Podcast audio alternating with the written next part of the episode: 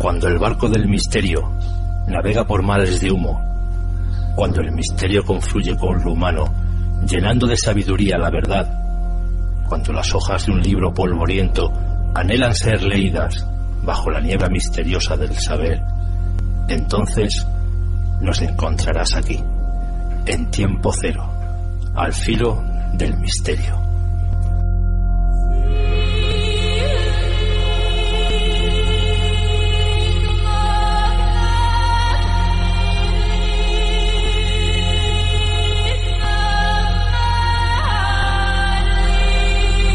Ferrol o El Ferrol es una ciudad y municipio español situado al norte de la provincia de La Coruña, en Galicia. Pues bien amigos, hasta aquí nos hemos desplazado últimamente para hacer varias investigaciones sobre este magnífico enclave. Hemos visitado fortines de la Guerra Civil, fortines de la Francesada y unos castillos de los que hoy hablaremos en tiempo cero que no dejarán indiferente a nadie. Pero antes y como cada semana, un servidor, Bruno Rodríguez, os da la bienvenida a tiempo cero. Bienvenidos al filo del misterio.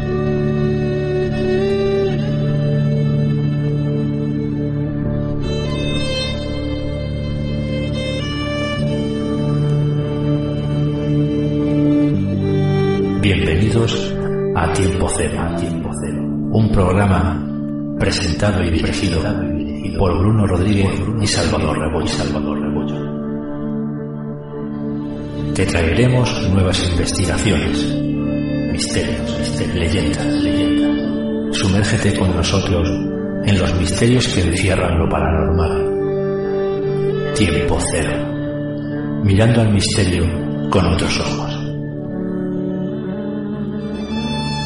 te encuentras, te encuentras en tiempo cero, en tiempo cero.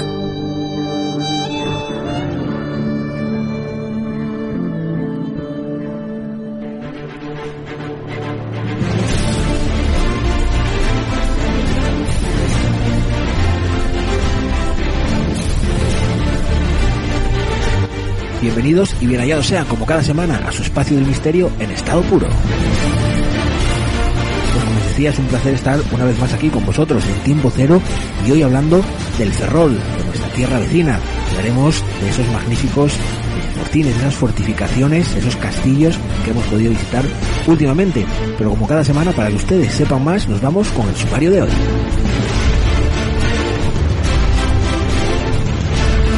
Comenzamos el programa con esa sección de nuestro amigo Ser Ignacio López Castellanos. En investigaciones de tiempo cero, los fortines del Ferrol. Alberto Álvarez Peña y Mundo Mitológico. Y para finalizar, esa sección en la que tú eres el protagonista. Relatos de tiempo cero, no se vayan, un jingle y comenzamos. Estás escuchando Tiempo Cero.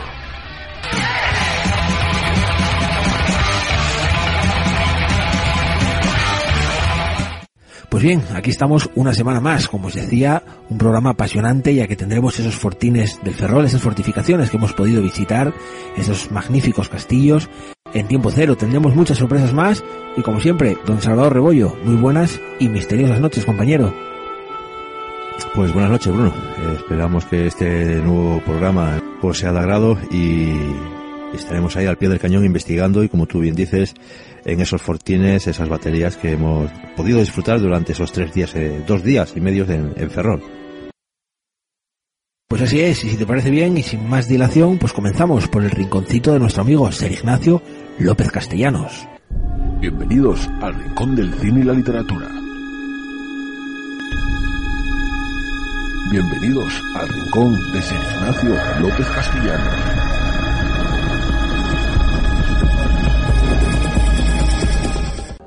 No hay en el mundo fortuna mayor, creo, que la incapacidad de la mente humana para relacionar entre sí todo lo que hay en ella. Vivimos en una isla de plácida ignorancia, rodeados por los negros mares del infinito, y no es nuestro destino emprender largos viajes. Las ciencias, que siguen sus caminos propios, no han causado mucho daño hasta ahora, pero algún día la unión de esos disociados conocimientos nos abrirá a la realidad y a la endeble posición que en ella ocupamos. Perspectivas tan terribles que enloqueceremos ante la revelación, o huiremos de esa fuente de luz, refugiándonos en la seguridad y la paz de una nueva edad de las tinieblas. Pues bien, este pequeño fragmento que acabo de leer seguramente a muchos os suene, y si no es así, os envidio, porque podréis disfrutar de la obra de H.P. Lovecraft por primera vez, si le dais una pequeña oportunidad. El fragmento que acabo de leer fue extraído de La llamada de Cthulhu, una de las obras más famosas de Lovecraft. Pero, ¿quién fue Lovecraft?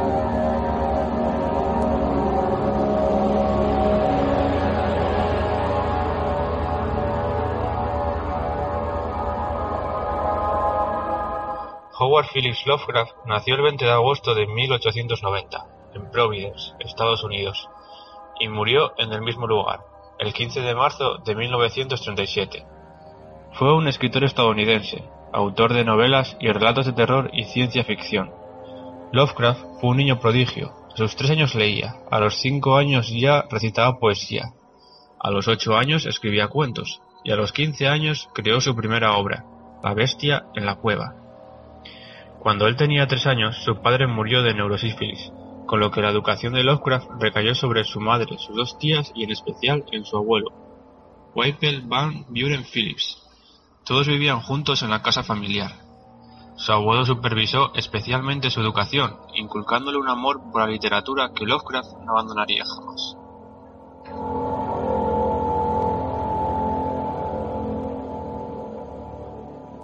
Lovecraft siempre fue un niño retraído, al que le gustaba relacionarse al que le costaba relacionarse con los demás. Mientras los demás niños querían jugar a juegos más simples y directos, él prefería juegos más pausados y que requerieran más intelecto e imaginación, como por ejemplo las recreaciones históricas. Con el tiempo, sus visitas al ático de la casa familiar, donde se encontraba la biblioteca gótica de su abuelo, se hicieron más frecuentes, interesándose por diversos temas como la astronomía, la literatura, la historia, incluso la química, llegando a colaborar en un periódico local escribiendo una columna sobre astronomía. Siempre se considera ateo, y los conocimientos adquiridos sobre astronomía no hicieron otra cosa sino acrecentar su ateísmo. Veía al ser humano como un elemento insignificante y reducido a la nada en el universo. Debido a su frágil salud, dificultad para integrarse con los niños de su edad, y sumado a su dificultad para las matemáticas, hizo que abandonara la escuela a muy temprana edad, e impidiéndole estudiar astronomía, algo que le, algo, algo que le pesó mucho hasta el fin de sus días.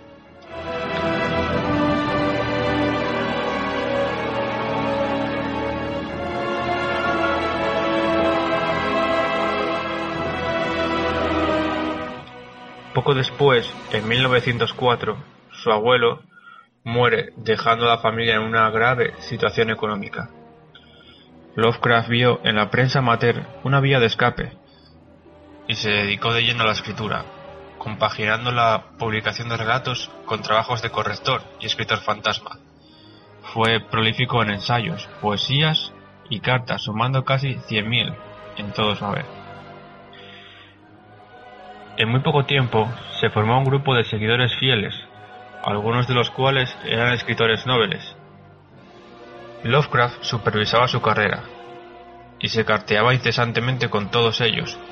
Este círculo de amistades se conocería como el Círculo Lovecraft. Entre ellos se encontraba Robert Howard, el creador de Conan, al que me gustaría dedicar unos minutos en, en una próxima sección. Volviendo a Lovecraft, la muerte de su madre y la pérdida de la riqueza familiar en 1921 le llevaron a abandonar la idea de llevar una vida dedicada a la escritura, obligándola a trabajar en pequeños encargos. Unas semanas después de la muerte de su madre, Lovecraft acudió a una convención de periodistas amateur en Boston, donde conoció a Sonia Green, de siete años mayor que él. Se casaron en 1924 y se mudaron a Brooklyn, en la ciudad de Nueva York. En 1926, Sonia y Lovecraft acordaron un divorcio amigable, donde Lovecraft alegó: las grandes divergencias entre ambos y los problemas económicos. Tras el divorcio volvió a Providence, donde convivió con sus tías en los años siguientes. Estos fueron unos años muy fructíferos, pues escribe la gran mayoría de sus obras más conocidas, como La llamada de Cthulhu en 1926, En las montañas de la locura en 1931, o uno que especialmente me gusta, el caso de Charles Dexter Ward. Principalmente todos estos relatos fueron publicados en la revista Weird Tales. Hoy día ya prácticamente imposible de encontrar, salvo por algunos coleccionistas.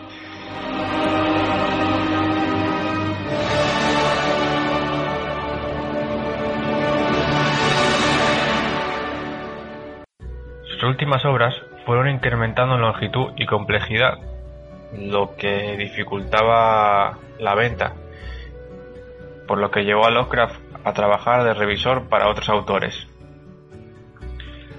En sus últimos años, su naturaleza enfermiza y la desnutrición fueron minando su salud. A finales de febrero de 1937, cuando contaba con 46 años de edad, ingresó en el Hospital Jane Brown Memorial de Providence. Allí murió a primeras horas de la mañana del 15 de marzo de 1937, de cáncer intestinal dejando tras él una extensísima obra de relatos, poesía, novelas, ensayos y sus más de 100.000 cartas. Y una leyenda a sus espaldas que a día de hoy no deja de crecer, gracias en gran parte a sus amigos y conocidos que no dejaron que cayeran en el olvido, y que sin duda sirvió y servirá de inspiración a futuros escritores. Hasta aquí, a grandes rasgos, su vida, sin duda plagada de interesantísimos detalles, que he tenido que obviar por falta de espacio, pero que por suerte, quien quiera ahondar en más, un poco más en su vida, solo tiene que acudir a la biblioteca o librería más cercana o incluso internet, salvo que en internet tienes que clasificar un poco más la información y, y buscar más a fondo porque puedes encontrar muchos bolos o información equivocada. No he querido adentrarme de lleno en su obra porque he querido reservarla por completo, reservarle por completo los minutos que comprende la, la, esta sección en el próximo programa, en el cual hablaré de su estilo, inspiración, obras e incluso sus miedos. Bueno, pues llegamos al fin de la sección de hoy. Espero que os haya gustado. Gracias por escucharme. Saludos y buenas noches.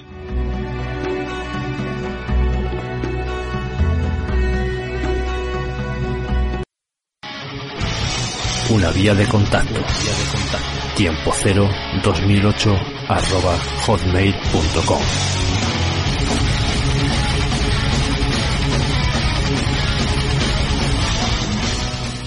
Pues bien, nos vamos, nos vamos con nuestras investigaciones de tiempo cero y hablar de esas baterías, de esos castillos, de esas fortificaciones que hemos podido visitar en el Ferrol. Así que nos vamos, investigaciones de tiempo cero.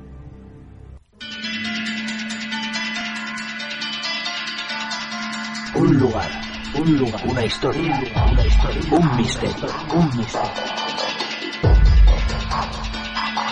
Abre una puerta hacia lo desconocido y adéntrate junto a nosotros en las investigaciones de tiempo cero, tiempo.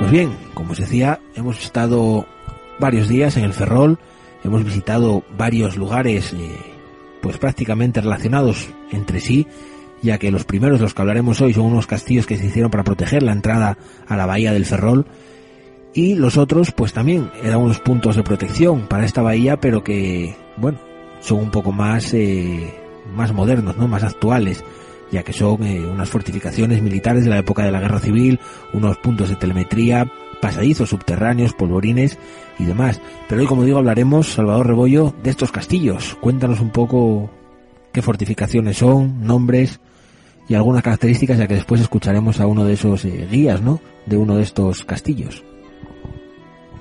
Bueno, pues la verdad que hasta allí, hasta Ferrol, eh, nos llevó, pues visitando unas páginas, vimos aquellas fortificaciones. Yo ya la conocía de antes, de un tiempo, años atrás, que estuve allí en Ferrol. Eh, no es un castillo, sino es un fuerte, el fuerte de San Felipe, que se encuentra justamente casi a la entrada de, la ría de, Ferrol. Y enfrente, pues tendríamos o, o tenemos lo que es el castillo, el castillo fuerte de La Palma eh, este último, pues está, lo han comprado un particular para, bueno, futuramente hacer un parador nacional en estilo ya de lujo, ¿no? Pero bueno, hasta aquí nos llevó todas estas fortificaciones, todas estas baterías, y la verdad que fue dos días que estuvo bastante bien, eh, no paramos de movernos de un lado para otro, y bueno, el primer sitio para, para visitar pues fue este fuerte, el fuerte de San Felipe. Bueno, el castillo de el castillo de San Felipe o fuerte de San Felipe ha sido una de las fortalezas más importantes de la ría de Ferrol y fue construida allá por el siglo el siglo XVI. Frente a este castillo se encuentra también el castillo de, La Palma, ¿no? Eh, su función consistía en defender pues la, puerta de entrada a Ferrol eh, por ambos castillos. Y bueno, los orígenes de esta fortificación eh, fue pues en plena lucha por la hegemonía marítima de estos países eh, europeos, ¿no? Como Ferrol eh, se encontraba en un punto estratégico para el, habituallamiento de los buques de, la Armada Real, ¿no? y necesitaba un sistema defensivo eficaz para, para estos para estos frentes ante la pretensión y de los almirantes ingleses y franceses. Pero quién mejor que Enrique una persona entendida en el tema y en historia, quien nos va a contar las batallas que sufrió esta fortaleza y toda la costa de, Ferrol. Bueno, nos encontramos en el castillo de San Felipe, estamos con Enrique, uno de los guardas, uno de los que protege, del que cuida esta fortaleza. Y bueno, Enrique, ¿qué nos puedes explicar para la gente que, bueno, de aquella forma no haya todavía visitado este, este famoso fortaleza, castillo? Bueno, pues este castillo eh, se hizo en el reinado de Felipe II. es una fortificación que tiene tres construcciones diferentes, por decir de alguna manera. en el siglo XVI, reinando Felipe II, se buscaba eh, lo que era un puerto seguro para albergar la flota, para que invernara. En aquel entonces la flota pues estaba en Coruña, no había un puerto seguro y estaba en el invierno pues no estaba bien resguardada y no estaba resguardado un posible ataque. Entonces, entre otros, Álvaro de Bazán le dice a Felipe II que al lado de La Coruña hay una, una ría que tiene unas connotaciones orográficas muy buenas para ser el puerto más seguro del mundo. Y que serían que eh, tiene una entrada muy larga, muy estrecha y lateralmente montañosa, lo cual impedía un desembarco. Y entonces se decide hacia 1577 hacer un castillo, este el de San Felipe, y enfrente se va a hacer otro castillo. este castillo lo va a hacer el marqués de Zarralbo, que es el capitán general de Galicia en ese momento, y enfrente va a ser otro castillo Martín de Padilla, que era el séptimo conde. De Buendía, y era un señor que había peleado en la batalla de Lepanto, eh, había sido general de galera, luego Felipe II lo nombró capitán general del mar Océano, y por último conde de Santa Gadea. O sea que un señor que tenía bastante mando en aquel momento.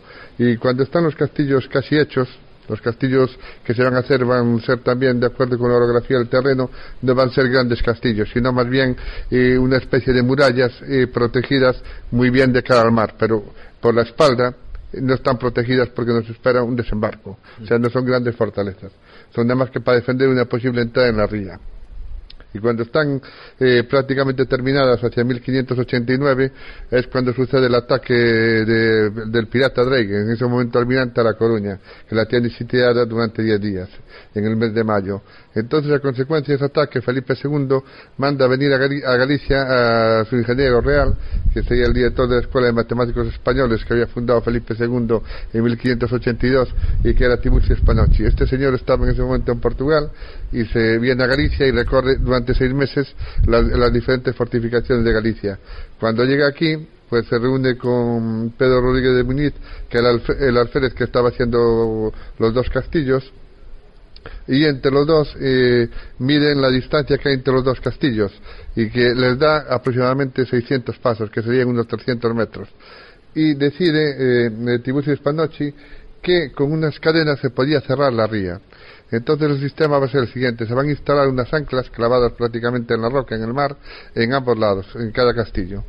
Y se va a situar en la entrada de la ría, en el punto más alto, en el cabo, eh, una atalaya en la cual va a estar un vigilante del castillo. El vigilante este va a ver las flotas que navegan eh, costeando y entonces va a avisar y entonces en cuanto que avise las cadenas que van a estar situadas encima de botes y bateas al lado del castillo de San Felipe se van a llevar al otro lado se van a prender y, en las anclas y luego con una yunta de bueyes primero, años más tarde con un torno, se tensan y es el sistema con que se va a cerrar la ría.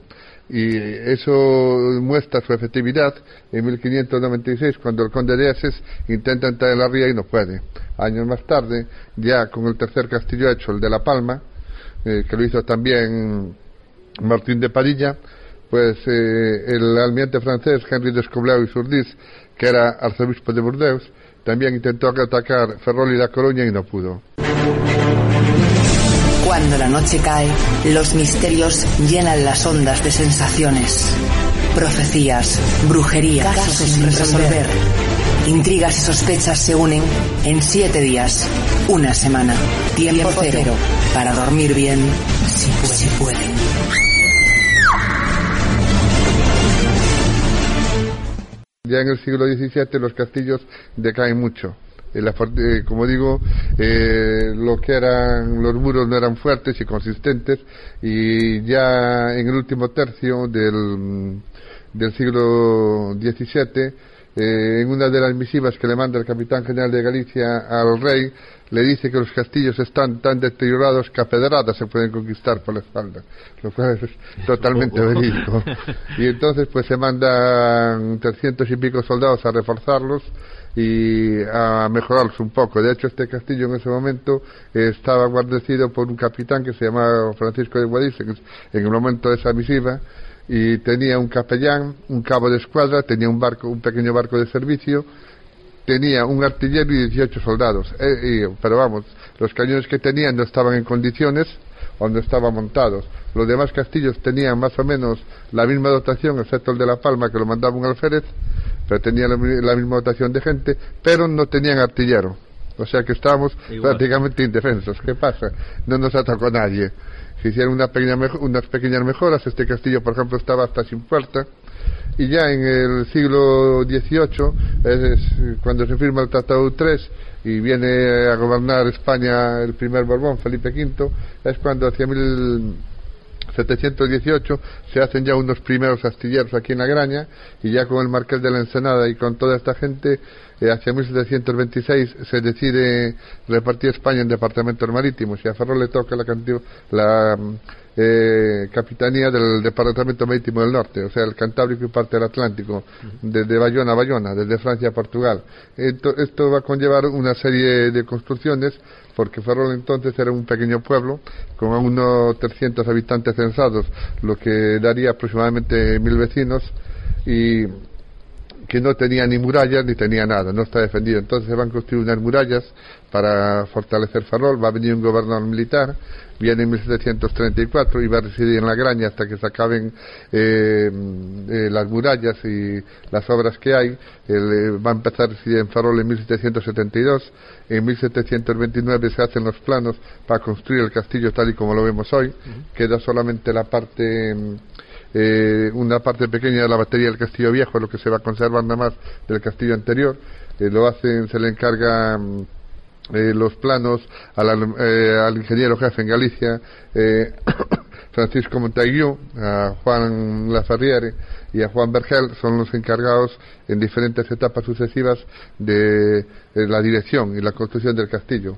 El castillo se va a empezar a construir en 1731 aproximadamente y va a tener obras hasta aproximadamente 1774.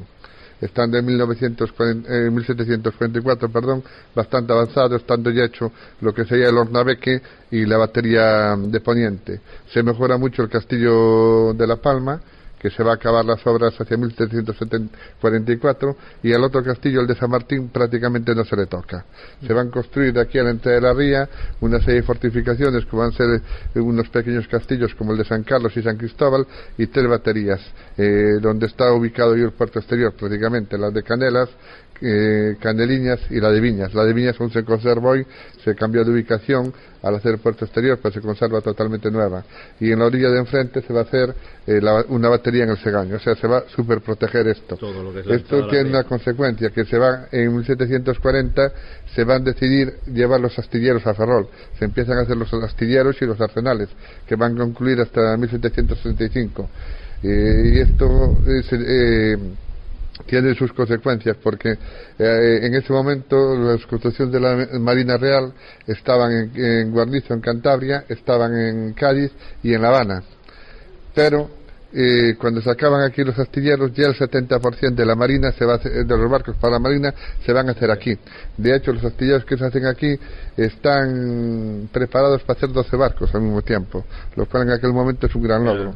Se va a empezar a construir, eh, porque en, en su momento se había mandado con el Marqués de la Ensenada eh, oficiales españoles a espiar la construcción naval inglesa para mejorar la española y, y va a haber muchas mejoras en cuanto a eso. Se hacen los arsenales totalmente cerrados, eh, amurallados e incluso eh, se les va a hacer un foso eh, todo alrededor, eh, pero un foso que recibía agua del mar.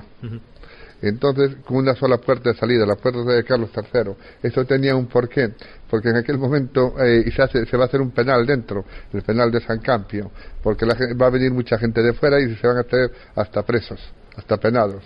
Eh, eh, eh, esta, esta cerrazón de los astilleros tiene un motivo, porque eh, los trabajadores de los astilleros había veces que tardaban cinco meses en cobrar.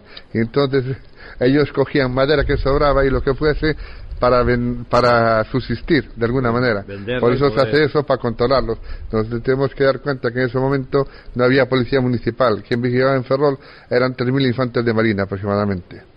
Y ya en el siglo XVIII, eh, al final del siglo XVIII, al principio del siglo XIX, 1800, la gente no se puede, acuerdo si empieza el siglo con el, con el cero o con el uno, pues es cuando nos sucede el ataque inglés. Eh, el 25 de agosto de 1800 desembarcaron los ingleses aquí. Los ingleses lo que iban era a recuperar Egipto. Entonces eh, sabían que nosotros, eh, Carlos IV, había eh, restablecido el pacto de Estado que teníamos con los reyes franceses y entonces amigo, éramos amigos de los franceses. Entonces éramos em- enemigos de los ingleses. Los ingleses en un momento iban a recuperar Egipto y arman una gran flota entre, entre 108 110 navíos, de los cuales eh, aproximadamente 21 eran navíos de línea, de guerra, entre fragatas, barcos mayores y menores, entre ellos había dos de dos puentes, y aproximadamente 89 barcos de cargas. Eh, en los barcos de carga irían unos 15.000 soldados, entre 13 y 15.000, las, eh, las fuentes varían, al mando del teniente general Putney, iría caballería, infantería y artillería y la escuadra la manda el contraalmirante John Warren. Desembarcan aquí y se les contiene durante el 25-26 y el día 27 reembarcan. Eh, el- o sea, no llegaron a atacar Ferrol en sí cuando vieron que Ferrol estaba muy guarnecido porque había aquí una pequeña flota con aproximadamente 10 navíos, entre los que estaban el San Hermenegildo y Real Carlos de 112 cañones, eh, el Argonauta, San Agustín, la fragata Mercedes, la Victoria, entre otras cosas. Había dos bergantines, el Palomo y el Vivó, y había aproximadamente eh, 18 lanchas cañoneras. Entonces, con esto y con los cañones de los castillos, había aproximadamente 836 cañones en la ría, aunque había muchos inservibles. Y fue lo que contuvo a los ingleses, porque lo que éramos defensores, había el día 26, digamos, a tener 3.000. O sea, había unos 2.000 de aquí, más unos refuerzos que llegaron, el Regimiento de Aragón y Memorial del Rey, entre otros de Coruña, pues llegamos a, a ser 3.000 defensores en sí. Pero los ingleses parece ser que tuvieron bajas, eh, se les hizo eh, la, eh, por primera vez guerra de guerrillas, se les contuvo en el monte y, cuando iban a atacar el día 26 por la mañana a Ferrol, pues lo vieron muy complicado y lo que hicieron fue hacer tres ataques al castillo de San Felipe. Pero aquí frente al castillo de San Felipe se habían instalado diez lanchas cañoneras y se habían instalado dos cañones en la gola que no habían no había montado ninguno en la parte de atrás, dos cañones de 24 libras, los montó la maestranza del arsenal en la noche y se había reforzado al, al replegarnos con el regimiento de Guadalajara pues se les contuvo los tres ataques, parece que tuvieron pérdidas y decidieron retirarse y entonces pues reembarcaron. La idea siguiente era que iban a hacer un golpe de mano en Vigo, que el mal tiempo se lo impidió y ya iban a atacar Cádiz y tampoco lo hicieron. De hecho fueron para Egipto y echaron a Napoleón. Dice la historia que Napoleón brindó por los valientes ferrolanos en ese momento. Luego ya, a mediados del siglo XIX, hacia 1860 es cuando se decide reedificar el castillo de La Palma. Se hace totalmente nuevo, no queda nada del anterior, y eh, se le añaden, eh, se hace a Casamatao, ya para mm, eh, baterías de retrocarga, y se le añaden aquí las baterías de retrocarga que hay abajo junto a las anclas, las casamatas, y se le añade el baño de la reina, una muralla aquí exterior, se hacen una serie de mejoras. Y en el siglo XX, pues se utilizó como, como prisión. aquí hubo ¿Eh? El famoso Tejero, ¿no? Tejero estuvo en el de frente, en el de La Palma. Eh, aquí, por ejemplo, en 1934, cuando el suceso de octubre, estuvo gente que incluso estuvo el que fue después alcalde de Ferrol, con el Frente Popular Santa María, y en el 36, por ejemplo, esto ya quedó en el bando nacional, por decirlo de alguna manera, eh, el día 20 de julio, que fue cuando fue aquí el golpe de Estado, y aquí, por ejemplo, trajeron presos eh, hacia el 26 de, julio a los dos generales de Coruña, al que hacía las veces de capitán general, que era el general de división Enrique Salcedo Molinuevo, de 65 años, y eh, al segundo de él, el general de brigada de infantería Rogelio Caridad Pita.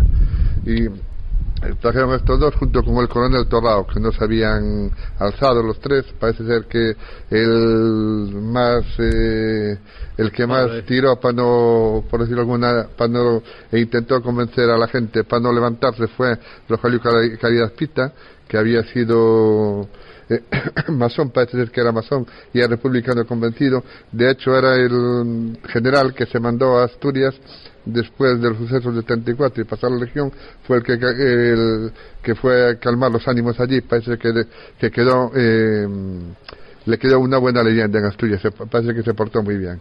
Estos señores pues los enjuiciaron el 24 de octubre aquí en el castillo y a los dos generales los condenaron a muerte y al coronel Torrado 15 años de prisión y los generales los fusilaron aquí el 9 de noviembre de 1936. no, en la parte que está cerrada atrás, en el foso.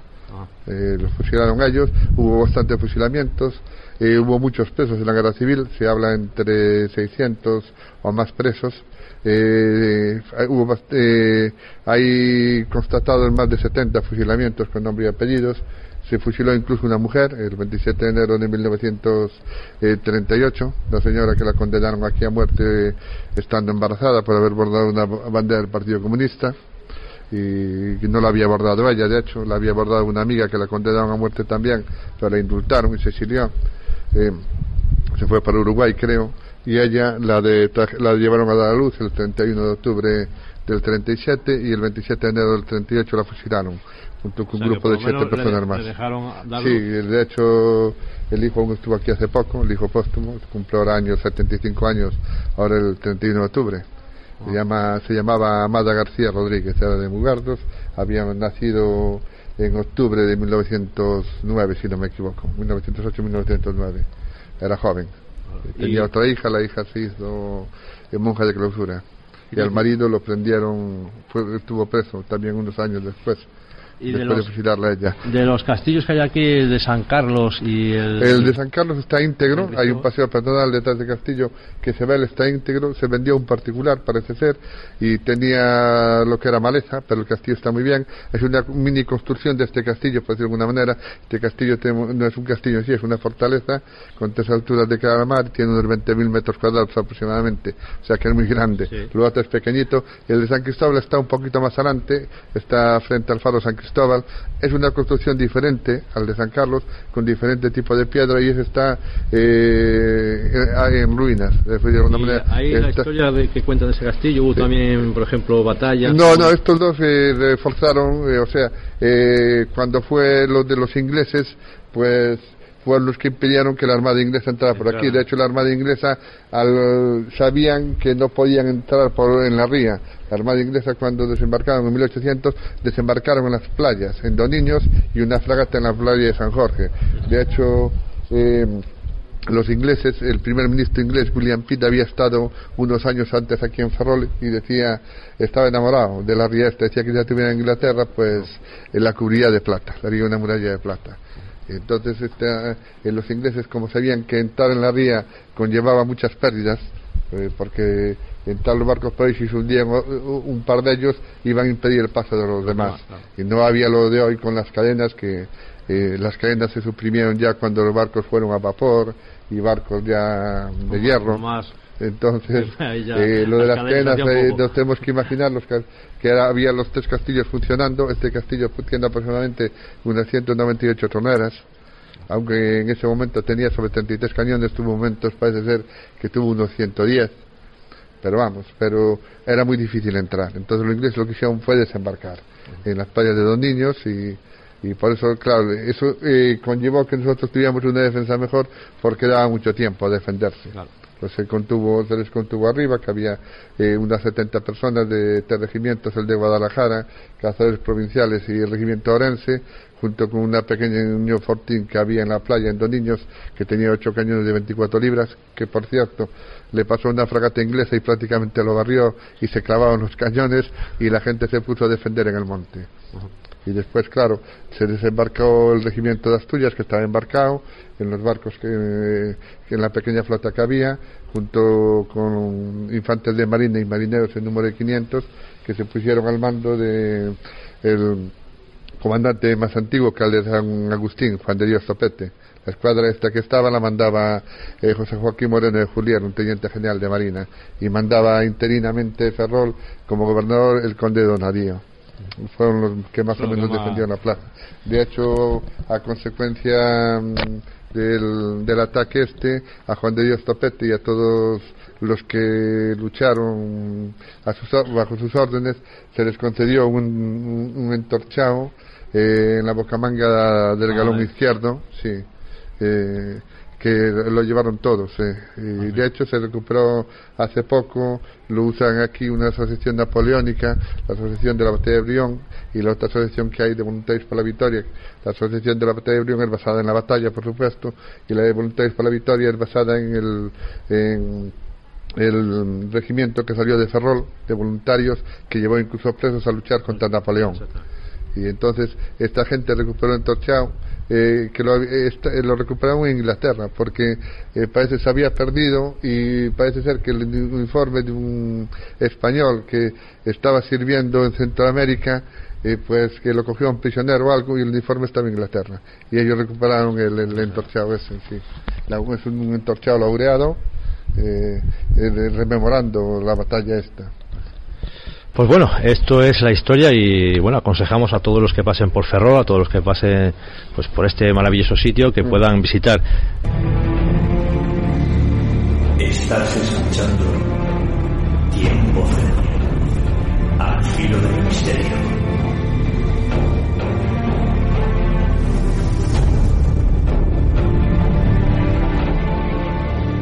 Pues ahí escuchabais a este guarda, a este guía de este castillo, de este fuerte de San Felipe, quien, como siempre, muy amablemente, pues nos eh, introdujo un poco más en la verdadera historia de este lugar, ¿no? Y nunca mejor dicho, porque nos dio datos históricos eh, tremendos, incluso de los otros puntos que, que, bueno, que teníamos previsto visitar. Sin duda, Salvador, un lugar que no nos dejó indiferente y en el que creo que pudimos captar también alguna de esas parafonías, ¿no? E incluso eh, siendo de día. Sí, bueno, en este en esta fortaleza pudimos eh, captar varias parafonías. Bueno, en total fueron pues bastantes, creo que fueron alrededor de unas 12 o 13 parafonías las que obtuvimos tanto en el fuerte como en las baterías y todo lo que era la costa, bueno, en los lugares que hemos estado. Y sí, en esta tenemos eh, dos psicofonías, eh, que hemos, las que hemos traído, hemos, hemos traído dos de, de cada lado para tampoco saturarnos, ¿no?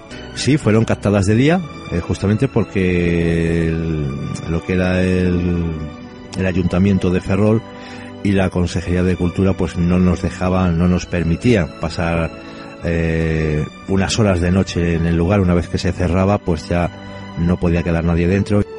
Bueno, mandamos un correo y todo a la Junta de, de Galicia, pero no nos dejaban pasar la noche o algunas noches ahí. Entonces, es lo que aprovechamos para pasar algunas noches en distintos puntos de, Ferrol. Pero este castillo tenía su encanto, era bastante grande, creo que tenía unos 22.000 metros cuadrados, 22-24.000 metros cuadrados. Eh, como comentamos al principio, está cerca de la ría a la entrada de Ferrol y un poco más adelante, como unos 800 metros, 700 metros, se encuentra otras ruinas del castillo, el castillo de San Cristóbal, que bueno, eran unas ruinas ya pues prácticamente nulas, no estaban ya pues eh, no había nada de ellas. Y este castillo nos llamó la atención por el recorrido que tiene, las baterías, las, los cañones eh, que apuntaban hacia la costa y sobre todo aquellas escaleras, Bruno, que cuando subíamos no sabíamos lo que era, que parecía que como a, no sé, como habitaciones un poco raras, como con comederos o algo. Y ahí Bruno y yo discutíamos que si era donde encerraban a, a los presos y luego resultó ser que era donde guardaban el ganado.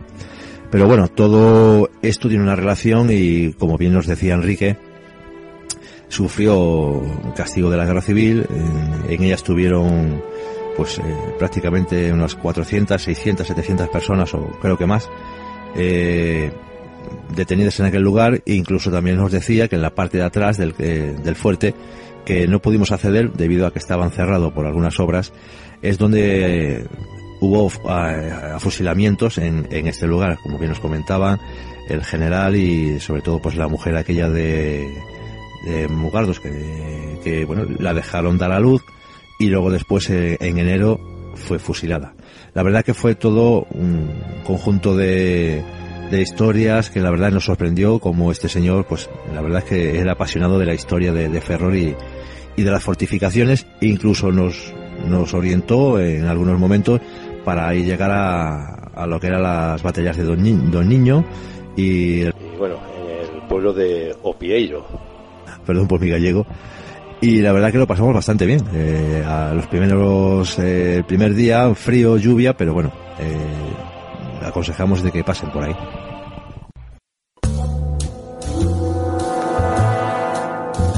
Una vía de contacto.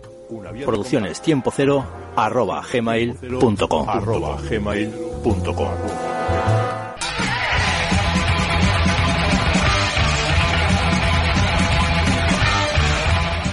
Así es, hablabas de presos, un sitio en el que estuvo preso también, creo, Tejero, ¿no? Habíamos hablado también, el castillo de La Palma que está enfrente, y lo que me llamó la atención fue de la que nos íbamos, eh, no sé si te acuerdas esa cosa que estaba en lo que actualmente son los baños que hay en la entrada, bueno, la puerta de la entrada, que yo pensé que era una chimenea y le preguntaste y era una sirena, y nos dijo que eso era, eh, bueno, cuando iba a haber un fusilamiento, sonaba la sirena en el pueblo para que nadie pudo, para que nadie saliera a la calle, ¿no? Era y para, ¿eh? o un ataque también, que la gente no saliera a la calle y demás. La verdad que aprendimos bastante en estas fortificaciones, en estos fortines, y lo pasamos muy bien y sin duda le damos las gracias a este vigilante, a este, bueno, al guía de este, de esta fortificación por, bueno, por, por brindarnos sus palabras y por, eh, y por guiarnos un poco sobre este lugar. Pues si te parece bien, vamos a escuchar esas parafonías.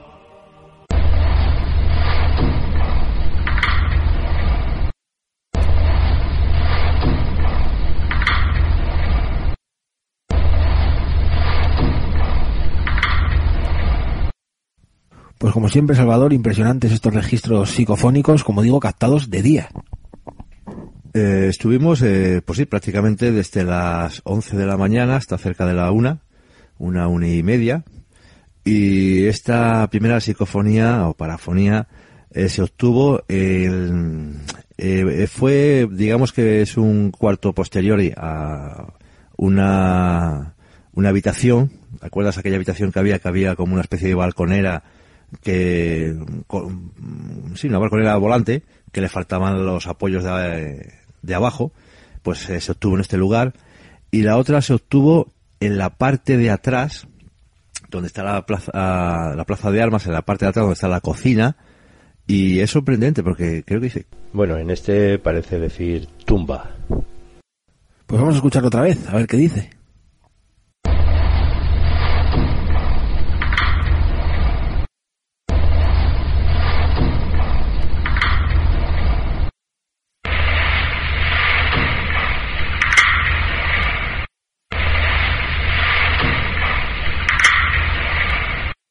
efectivamente parece que dice eso. Sin duda impresionantes, como digo, y captadas de día.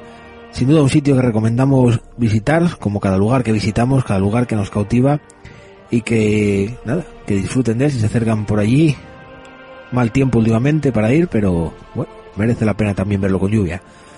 La semana que viene seguiremos hablando, Salvador, de, de estos fortines, estas fortificaciones de Galicia. Estás escuchando, Tiempo, Cero, con Bruno Rodríguez, Rodríguez y Salvador Rebollo. Y también, pues, eh, sitios de visita que tenemos próximamente. También podemos hablar de ellos en, en un momento. Eh, tenemos pensado varios sitios. La fábrica de, de Loza, de, Oviedo. Tenemos también por ahí, eh, que nos queda Bruno, también el de Valdenoceda. El, el campamento era de, de, de Valdenoceda, el penal de Valdenoceda. Y en Burgos también nos quedaba algún sitio pendiente y sobre todo, bueno, pues en León también, que está muy cerca, podemos ir también a ese pueblo que había abandonado.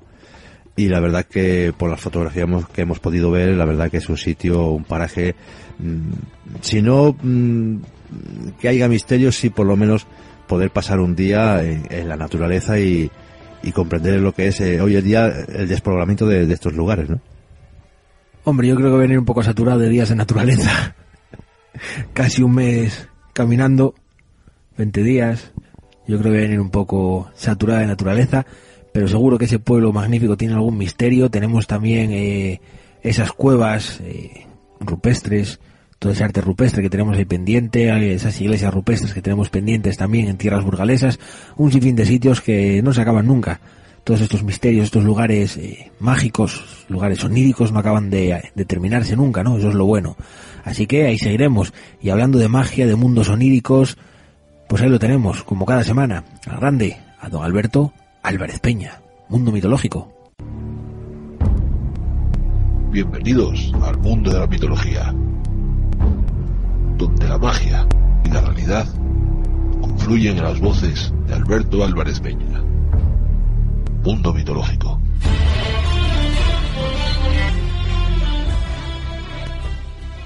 Bueno, pues sobre peregrinos mmm, hay varias historias en Asturias que vienen así un a la cabeza, que tienen relación con ellos y que normalmente llegan gente que llegan considerados un poco pues eso, con un algo de santidad, ¿no? La historia repite siempre, si es un peregrín que en algunos casos va camino de Santiago, en otros, bueno, pues eh, no se sabe muy bien cuál es la procedencia, pero eh, llega a un pueblo, no irán a Belludu, no irán a Gospio, no lo atienden, entonces, eh, bueno, pues acaba echando ellos una maldición. Eh, a veces tienen la variante de que ese pelegrín, pues oye Jesucristo, oye, a veces una mujer, que oye la Virgen María y cosas por el estilo, entonces, pues, por ejemplo, la formación del, del Yago no, oye por eso, porque no dieron eh, a Bellugo en Escabañes y formóse el, el Yago por una maldición de la Virgen. De todas formas, vienen a la cabeza otros dos peregrinos, uno de ellos el de Cheitariegos en Cangas de Narcea, que precisamente pide a la xente eh, que, que den a Bellugo y una noche muy fría de invierno, no lo dan, y bueno, después compadecen un poco en Indel, van tres del, pero bueno, el paisano ya está boqueando, dándoles boqueas, ya va a morrer, pero antes de morrer agarra el, el bastón, el callao col que diva, tíralo al agua, y, y dice que si va a ser el so castigo. Entonces ese bastón transformas en un culebrón muy grandísimo, en un cuélebre, que precisamente, bueno, pues eh, para pa para que no embalse lo que lleva alguna cheitariegos y inunde el pueblo entero, tienen que dar de comer, primero dar un cordero, después, bueno, pues hay historias en las que cuentan que come un carro de hues entero, y al final ya tienen que dar una rapaza, una rapaza todos los años y la historia termina pues en plan piadoso como comentamos, eh, la rapaza que toca y de Cuetudarbas sube hasta la Chaguna Cheitariegos para que la coma el cuélebre, pero como y muy religiosa y muy fervorosa y todas esas cosas, el rosario que lleva pues tira el pescuezo del bicho, el rosario transforma en una cadena muy pesada y, y acaba fundiendo en, en el lago al, al cuélebre, al culebrón este, ¿no? Eh, esta historia, pues bueno, es muy frecuente que te la cuenten en Brañas de Arriba, incluso hay un sitio que se llama Valdecuélebre, muy cerca de Brañas de Arriba, en Cangas de Narcea. Y luego lo otro que me viene a la cabeza, y también precisamente eh, en el barrio de Cagüeñes, en Xixón. Eh, cuéntase que cerca de la capilla de Santa Marina, en la Peña Pola, pues también lo mismo, un pelegrín que pide a Bellugo, no y lo dan, y tiene que pasar pues toda la noche de intemperie. Entonces en castigo lo que os fae y que dicos que, que bueno, que no yo está, no yo estoy en ninguna zona, pero que durmió al lado de la Peña Pola, un morrillo que hay muy grande, y que por la noche vio cómo se abría y que el morrillo, pues, que estaba lleno de, de oro que por cada pachao de oro que los paisanos entreguen iban a sacar dos. Entonces, bueno, pues los paisanos como son muy ambiciosos, van todos del pueblo. Esta historia pues sitúa en los tiempos esos míticos de los moros.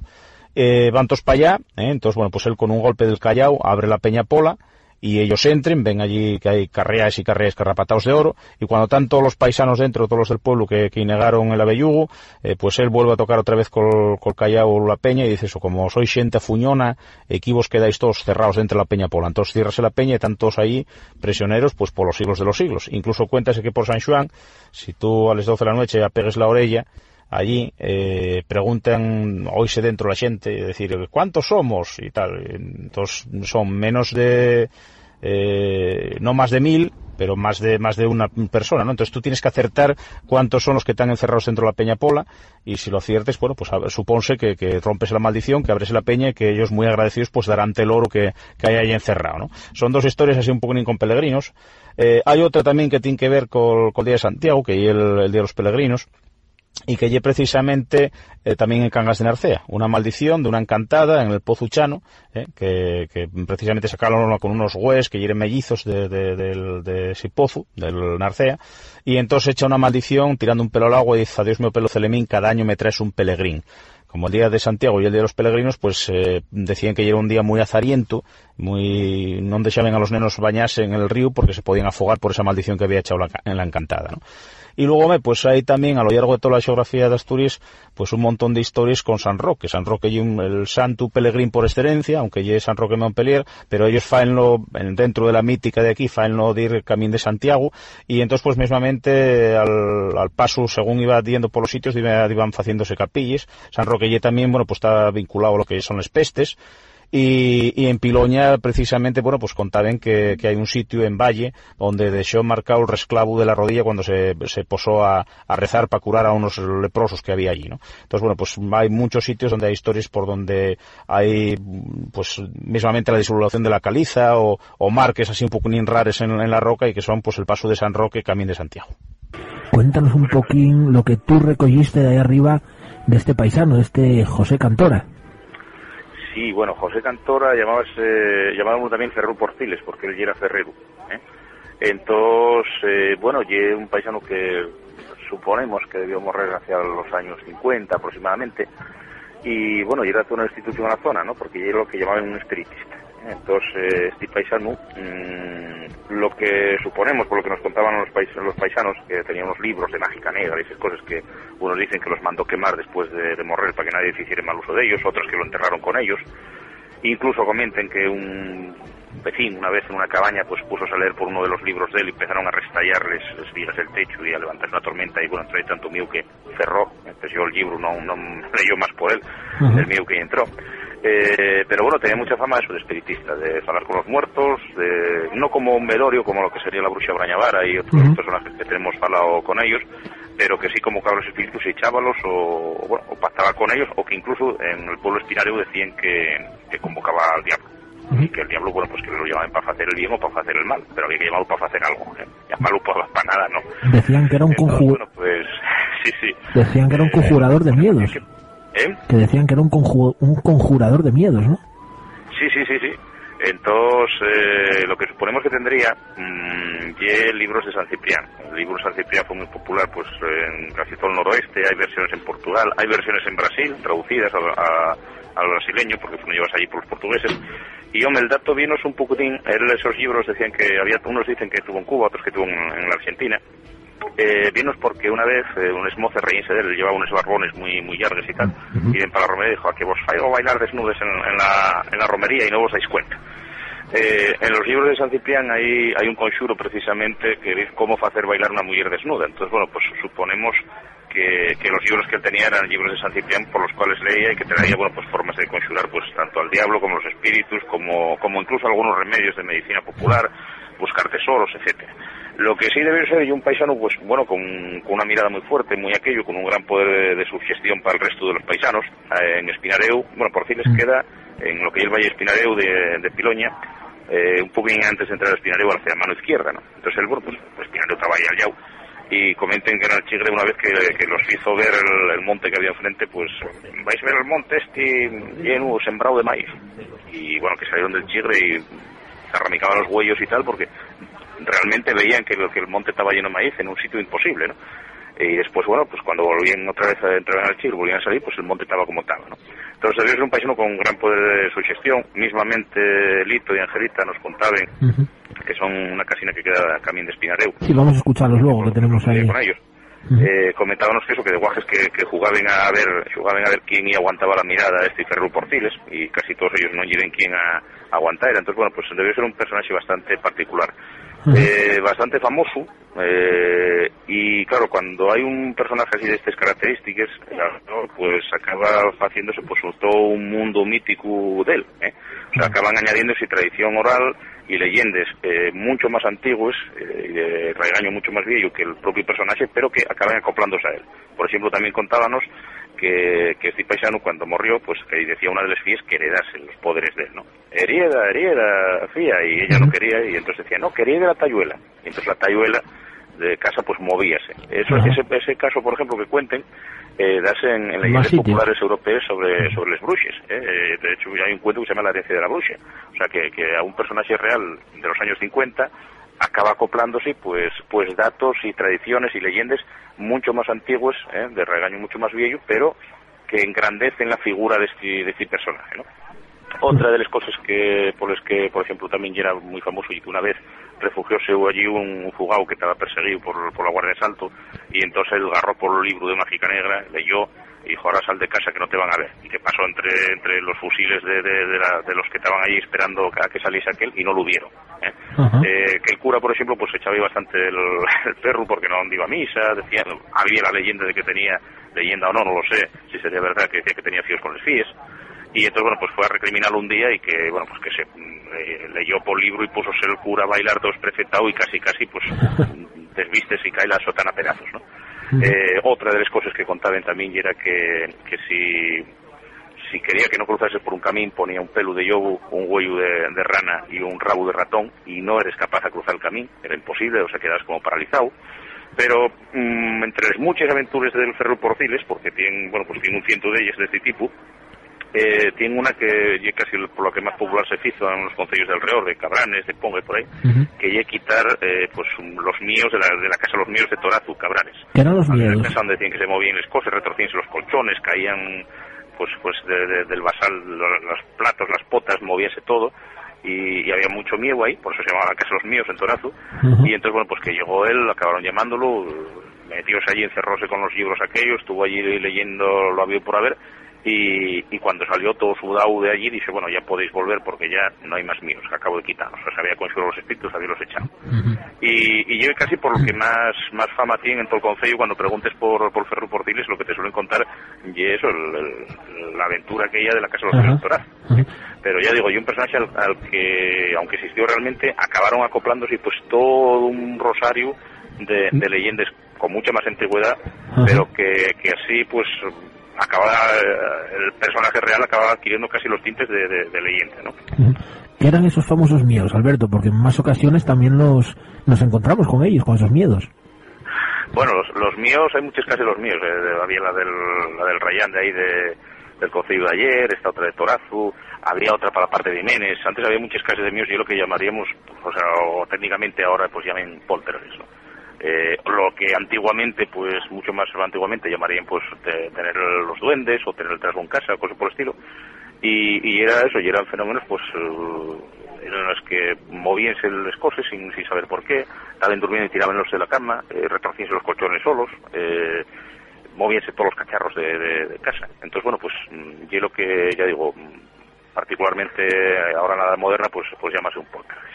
Eh, unos añade, eh, achacaban a que si eran los espíritus de los muertos, que tenían tendencias, otros que si era por propia mágica negra también, que podían hacer eh, embrujar la casa y hacer que se moviesen. Entonces había pues una especie de, guerra entre el ferrero y, esos espíritus convocados por otro espiritista. ¿eh? Entonces, bueno, pues según la gente que, que agarres, ante una, una versión u otra versión, ¿no? Pues Berto, vamos a escuchar a Lito y Angelita y deseamos de emplazado para tu sección dentro de 15 minutinos así. la la, zona esa donde tuvisteis, bueno, ya, ya lo falamos así fuera de micro y tal, que es una zona muy rica en un montón de, leyendas y de cosas. Y mismamente, pues si eso, después falamos un poquito de la Cueva del Ferran, que queda también en esa zona, antes de llegar a Espinareu, que bueno, pues también tiene, tiene bastante mina. Pues muy bien, pues entonces en un ratín volvemos a hablar de esa cueva y de muchos misterios más de la zona Espinareu, amigo. Hasta otra, espérate un rato. Hasta luego. Abre la ventana y mira la oscuridad. Ahí es donde residen los misterios.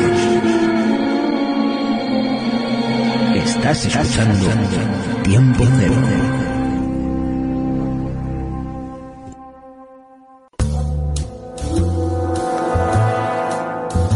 Una vía de contacto.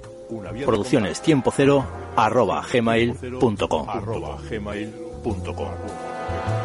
Pues teníamos a don Alberto Álvarez Peña y ese onírico mundo de las leyendas, del misterio, de la magia que cada semana nos trae con su pequeño rinconcito. Y bien, nos vamos, Salvador Rebollo, a hablar con una de esas personas que sin duda eh, no nos puso ninguna pega, esas personas con las que da gusto eh, tratar, lo llamas y te atiende siempre a las mil maravillas, una de esas personas que admiramos aquí en tiempo cero por lo que hace, ya que bueno, nosotros nos consideramos también un poco eh, adictos a la escritura y nos gusta escribir nuestros relatos, ¿no? Para esa sección que tenemos aquí en Tiempo Cero, para esos relatos de Tiempo Cero. Salvador Rebollo, nos vamos a esa sección en la que la gente, los del otro lado, nuestra familia radiofónica, son los protagonistas, esos relatos de Tiempo Cero. Una vía de contacto para que nos quiera escribir y mandar sus relatos. Eh, como siempre decimos, eh, tiempo cero 2008 arroba hotmail.com mandarnos vuestros relatos, vuestras historias, eh, lo que os pasa eh, durante el día mezclando con un poco de surrealismo y nosotros eh, le pondremos voz, le pondremos efectos y lo podéis escuchar a través de las ondas, pues como nuestros amigos cada vez que nos mandan estos relatos. Pues más dilación, nos vamos. Relatos de tiempo cero.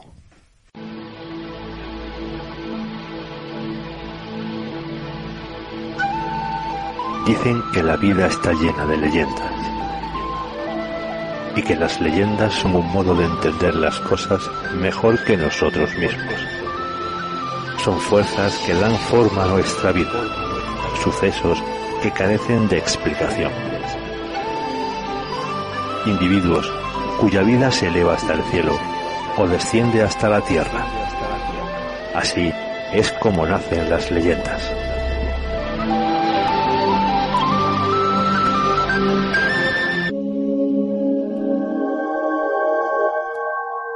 La historia que vais a conocer hoy la protagonizaron hombres anónimos, hombres que en algún momento de su vida se encontraron con lo desconocido, con lo inexplicable.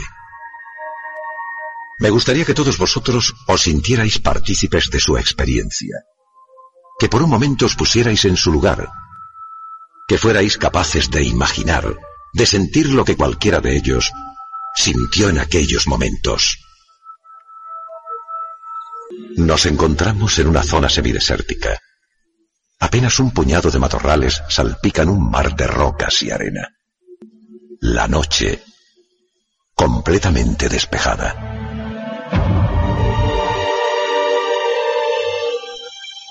El cielo, de un negro aterciopelado, nos muestra un espectacular mosaico de estrellas que fugazmente en forma de lágrima, casi siguiendo una pauta perfecta en el tiempo, quisiera repetirnos una y otra vez un mismo mensaje.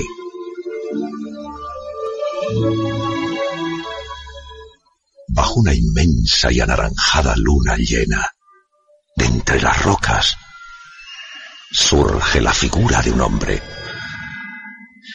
sus movimientos son casi felinos. Cada paso está perfectamente calculado.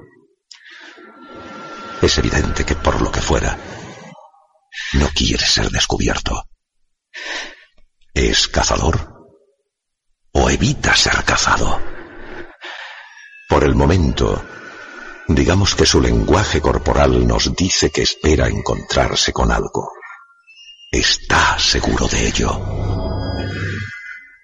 Algo llama su atención. Unos extraños y secos sonidos rompen el silencio de la noche. Un acto reflejo le hace tumbarse por completo en el suelo, justo detrás de una roca. Su respiración se paraliza durante unos segundos. Esos sonidos le eran familiares. Lo que espera encontrar está detrás de aquella gran piedra. Cuando cesan los misteriosos chasquidos, el hombre se incorpora muy lentamente hasta situarse agazapado detrás de la roca. Coge el aire necesario para armarse de valor y ver exactamente lo que hay al otro lado. A unos 40 o 50 metros, ve tres extrañas luces que parecen inspeccionar el terreno. Se mueven casi a dos metros del suelo, sin seguir un patrón definido. Pero algo hace que las tres luminarias se detengan de inmediato Una nueva luz surge de la oscuridad junto a las otras. Pero esta era diferente. Era roja y acompañada de ese sonido. El hombre asustado se esconde de nuevo tras la roca, pero aquel sobresalto le hace cometer un error. Casi al mismo tiempo cesan los chasquidos. Instintivamente vuelve a mirar hacia las luces, pero habían desaparecido aún con el susto en el cuerpo, mira al cielo. Casualidad o no, aquellas luces acaban de desaparecer junto a la claridad de la noche. En apenas unos segundos, aquel manto infinito de estrellas se ve absorbido por gigantescas nubes cargadas de relámpagos y truenos. Nuestro hombre permanece agazapado abrumado por la repentina oscuridad que ha caído sobre él. Con las primeras gotas como queriendo pasar desapercibidos, vuelven aquellos extraños sonidos. Pero esta vez, justo detrás de él, casi rendido aquel monótono sonido, se gira muy lentamente para encontrarse cara a cara con lo desconocido. Un tremendo flashazo de luz impacta violentamente en los ojos de aquel hombre. A trompicones logra ponerse en pie. Sale corriendo ladera abajo, sin detenerse un solo segundo para mirar atrás. Sus gritos son tan aterradores que resultan imposibles de describir. Si hay alguna definición de terror, ese hombre acaba de conocerla, de sentirla.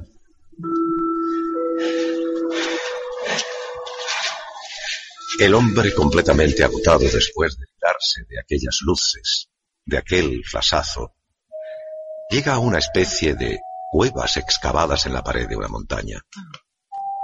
Al fondo de la misma, junto a una pequeña hoguera, se encuentra otro hombre que con sus propias manos pinta sobre la roca lo que había aterrorizado a su compañero aquella misma noche. Profesor, no entiendo. ¿Y eso qué tiene de extraño? Os he dicho al principio de la clase que intentarais poneros en su lugar, que fuerais capaces de imaginar, de sentir aquella experiencia. Está claro que ahora, en el año 2492. Vemos esto demasiado lejos, pero repito, por un solo momento, pensad que hace apenas 550 años entráis en una cueva y os encontráis sobre la pared dibujos de millones de años de antigüedad en los que podéis ver figuras iguales a nosotros. Si para los prehistóricos ya resultaba extraño, incluso aterrador, encontrarse con el hombre del siglo XXV, imaginad lo que pasaría por la cabeza del hombre del siglo XX. Laura, Laura, Laura, Laura, Laura, Laura, Laura.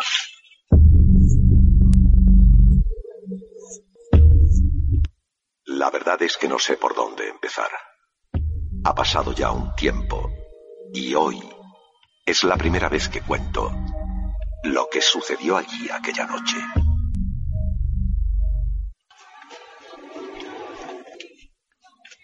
¿No crees que vas un poco deprisa? ¿Me estás escuchando? Sí, claro. Iré más despacio. Debo guardar las distancias. Pero si llevamos 30 kilómetros sin ver un coche. Cuando vayas solo puedes ir como quieras, pero ahora voy yo en el coche. El caso es protestar. Si voy despacio, porque voy despacio. Si voy deprisa, porque voy deprisa. El caso es que... No, pero no ves la niebla que hay. Y esta carretera está fatal. Laura, ¿quieres conducir tú? Paro ahora y lo llevas tú. Y si lo hago, comenzarás a quejarte de que no te apañas con este coche, que es muy grande, que frena muy brusco. Solo te he dicho que no vayas tan deprisa, joder. ¿De qué vas? ¿Ah? ¿También te molesta ahora la música? ¿Por qué mierda no has cogido tu coche o te has ido en un autobús? ¡Cuidado!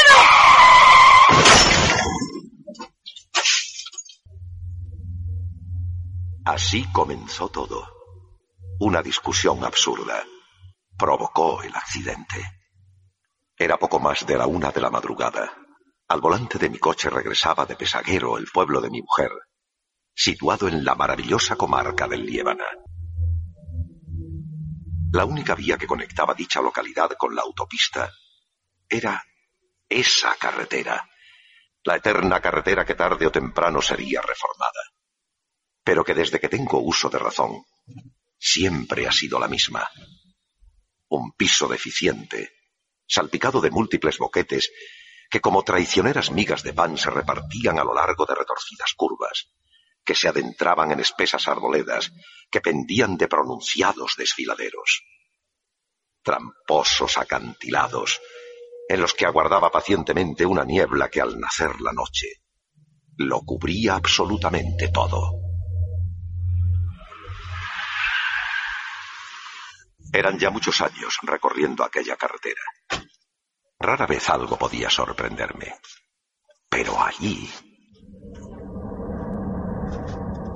La carretera estaba llena de piedras, barro y matorrales. Era como si algo hubiera impactado contra ellos, arrancándolos del suelo. Sobre el agrietado asfalto se percibían las marcas de unos neumáticos que tras zigzaguear de un lado a otro a lo largo de quince o veinte metros, se perdían por el borde de una pronunciada pendiente que terminaba en un estrecho valle. Con mucho cuidado, me asomé en busca del vehículo que con toda seguridad, tras perder el control, se había despeñado por el desfiladero. La oscuridad y la espesa bruma hacían imposible que visualmente alcanzara a ver la localización del coche. Pero una lejana voz llamó a mis sentidos. ¡Laura! ¡Laura, dónde estás? Era la voz de un hombre que parecía en apuros. Intenté llamarle desde la carretera, pero no hubo manera. No obtuve respuesta. Entonces actuó en mí más el corazón que la cabeza. Sin pensarlo, corrí a mi coche por una linterna y me dispuse a descender campo a través en dirección a los gritos. Laura, Laura. La voz de aquel hombre sonaba más cercana, pero la oscuridad y la densidad de la vegetación hacían inútil cualquier intento para dar con su persona. Decidí quedarme quieto. Busqué con mis oídos. Sin apenas darme cuenta, me había alejado tanto de la carretera que apenas alcanzaba a verla. Algo sonó a mis espaldas. Me giré apuntando con la luz. Algo se movía entre unos matorrales a unos 15 o 20 metros. ¿Hola? ¿Hola? Pregunté un par de veces. De nuevo las ramas. Un leve movimiento que hizo caer unas cuantas hojas. Por un segundo pensé, ¿qué demonios hago aquí? ¿Por qué no habré seguido mi camino? No tuve tiempo a contestar a esas preguntas.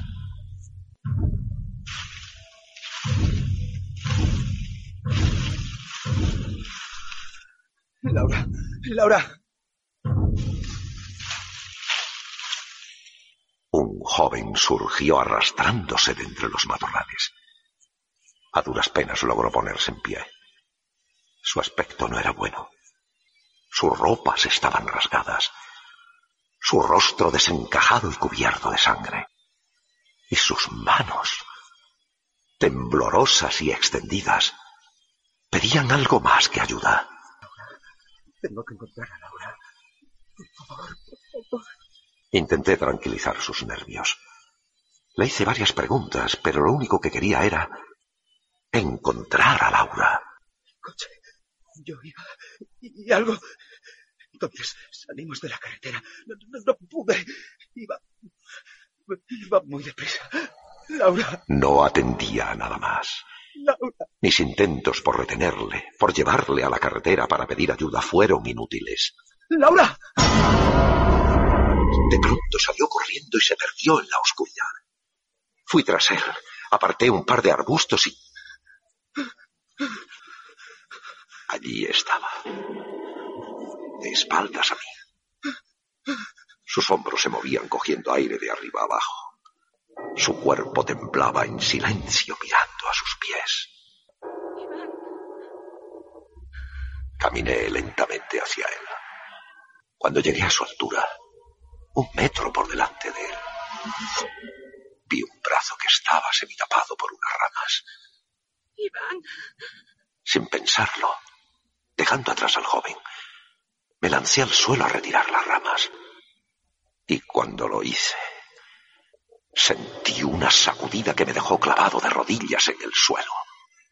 Me faltó el aire. Abrí y cerré los ojos. Lo hice una y otra vez. Lo que vi Iván.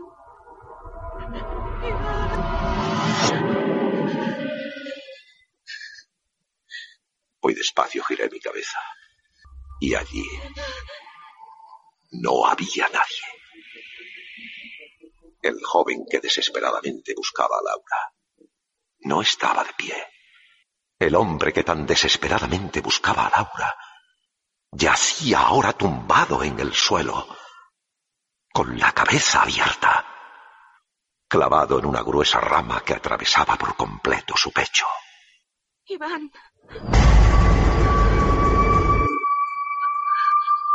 Iván. ¿Hace falta explicar más? Creo que no. Y si lo hiciera, no sabría cómo. Junto al cadáver del joven, tumbada boca abajo, estaba Laura. Ambos salieron despedidos del coche justo después de que éste se saliera de la carretera. Ella, aunque tenía heridas graves, tuvo más suerte que su acompañante. Poco después, ya en el hospital, pudo contarme lo que pasó. Iván, que así se llamaba su novio, conducía el vehículo. Laura le dijo que la carretera no estaba en condiciones como para ir a la velocidad a la que circulaba. Esto fue el inicio de una discusión que se vio interrumpida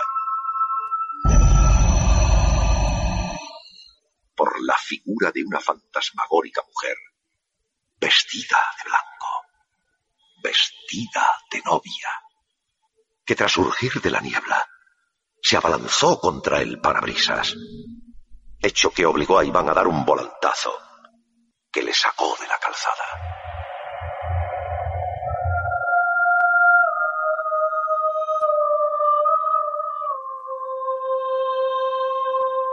Fue una historia que conmocionó mis pensamientos.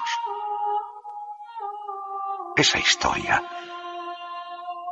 trece años antes, era poco más de la una de la madrugada. Al volante de mi coche regresaba de pesaguero junto a mi mujer. La noche de nuestra boda. Tenía ganas de llegar a casa, de pasar nuestra primera noche como marido y mujer. Ella me lo advirtió. Cariño, no vayas tan deprisa. Esas fueron las últimas palabras que salieron de su boca. Segundos después, esa maldita carretera me quitó lo que más he querido en mi vida. Bienvenidos a un nuevo mundo. Adéntrense junto a nosotros y descubran un lugar lleno de misterios y leyendas, donde el protagonista eres tú. Bienvenidos a Tiempo Cero, a Tiempo Cero. Pues ahí tenían esos relatos de Tiempo Cero, esos relatos de nuestros grandes amigos.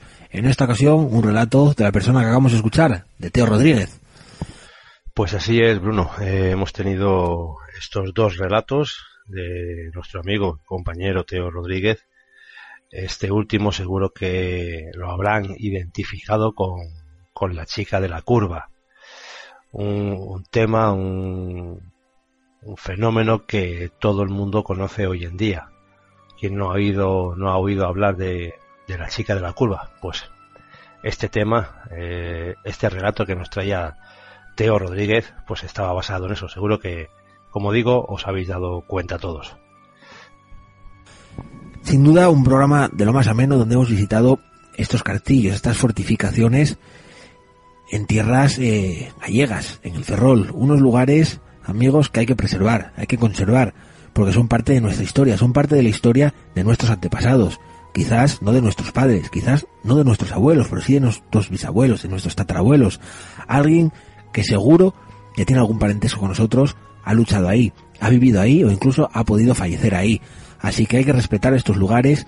Si vais a unas fortificaciones, a unos fortines, a unos búnkeres de la guerra civil, como quieran llamarlos, por favor respétenlos, no se dediquen a destruirlos, ni a pintarlos, ni a hacer lo que no se debe en ellos, porque como digo, son parte de nuestra historia, Salvador Rebollo.